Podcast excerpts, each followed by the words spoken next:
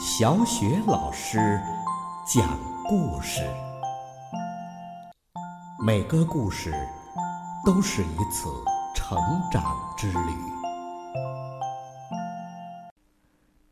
宝贝儿，今天小雪老师给你带来的故事是《贝尔熊打呼噜》。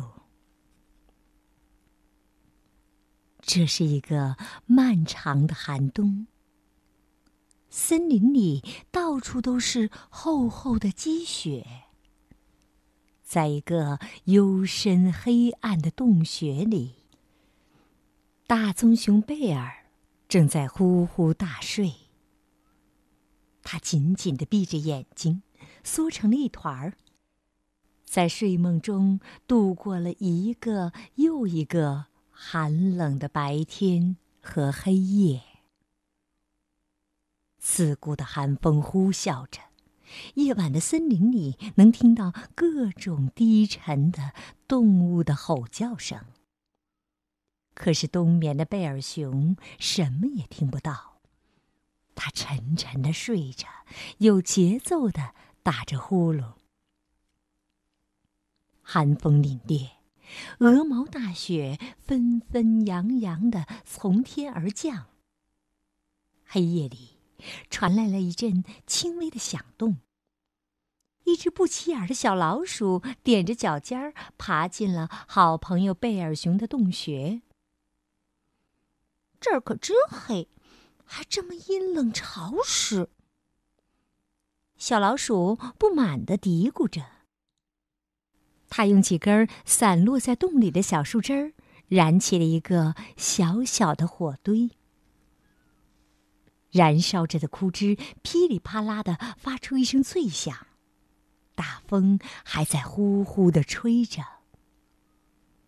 贝尔熊打着呼噜，没有意识到自己的家里多了一位不请自来的客人。洞口。两只亮晶晶的眼睛偷偷的向里面张望着。小老鼠警觉的喊道：“谁在那儿？”一只野兔跳了进来。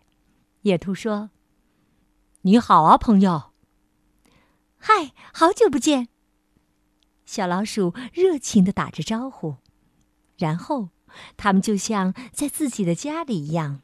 爆了美味的爆米花，还泡了一壶香浓的茶。小老鼠小口的品着红茶，野兔打了一个大大的饱嗝，而贝尔熊依然沉浸在睡梦中，有节奏的打着呼噜。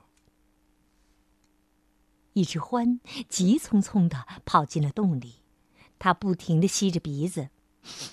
呃，这儿有好吃的，我闻到香味儿了。嗯，我也要吃。你 看呐，我还带来了蜜糖坚果。欢高兴的咧开嘴，咱们一起舒舒服服的坐下来吃吧。三个好朋友吃着坚果，发出各种不同的声音：咔吧，嘎嘣，咯吱咯吱。睡在一旁的贝尔熊依然什么都不知道，他依旧睡得那样香甜。金花鼠和鼹鼠从地底下钻了出来，接着乌鸦和鹪鹩也飞进了洞里。鼹鼠轻声说：“今天晚上可真热闹呀！”是啊，是啊，好大的暴风雪呀！鹪鹩也叽叽喳喳的说着天气。就这样，一群好朋友聚集在了贝尔熊的洞穴里，他们你一言我一语的聊起了天儿，时而还发出阵阵的笑声。而贝尔熊呢，完全没有察觉到身旁的热闹，他依然沉睡着。于是，在这样一个森林的冬夜里，贝尔熊在自己的洞穴中安睡着，经历了一场热闹的派对。野兔给火堆添了些柴火，小老鼠向咕嘟咕嘟冒着热气儿的炖菜中加了些调味料。不妙的是，一些细微的胡椒粉飘向了睡梦中的贝尔熊。哦切！贝尔熊打了一个响亮的喷嚏，大家都愣住了。贝尔熊醒了，他扭了扭圆滚滚的身子，爬了起来。喉咙里发出了低低的吼叫。看着开心的朋友们，贝尔熊很不高兴。他大声的咆哮，声音低沉有力，还不停地跺着脚，向好朋友们表示自己的不满。你们这些家伙，偷偷的溜进我的家里，还这么开心的开派对，而我呢？我在睡觉，什么也没有吃到。咆哮渐渐转成了啜泣，贝尔熊呜咽着道出了心中的委屈。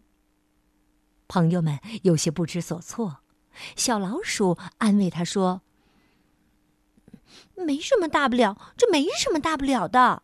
你看，爆米花吃完了可以再爆，茶喝光了可以再泡嘛。”你是我们的朋友，我们怎么会忘了你呢？听了小老鼠的话，贝尔熊止住了哭泣。他抓起爆米花塞进了嘴里，开心的抽了抽鼻子。后来，贝尔熊给朋友们讲了很多有趣儿的故事。不知不觉，这个大风呼啸的晚上过去了。太阳从地平线上缓缓的露出头，带来了清新晴朗的黎明。可是，贝尔熊却再也睡不着了。而此时此刻，他的好朋友们却已经睡得东倒西歪。还打起了呼噜呢。好了，宝贝儿，刚刚小雪老师给你讲的故事是《贝尔熊打呼噜》，故事就为你讲到这儿了。又到了小雪老师读古诗的时间了。今天小雪老师读的古诗是《晓出净慈寺送林子方》，作者杨万里。毕竟西湖六月中，风光不与四时同。接天莲叶无穷碧，映日荷花别样红。毕竟西湖六月中，风光不与四时同。接天莲叶无穷碧，映日荷花别样红。毕竟西湖六月中，风光不与四时同。接天莲叶无穷碧，映日荷花别样红。毕竟西湖六月中，风光不与四时同。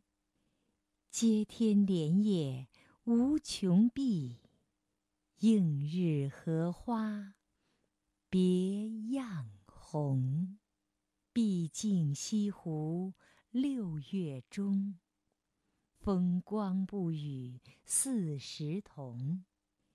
接天莲叶无穷碧，映日荷花别样红。毕竟西湖六月中，风光不与四时同。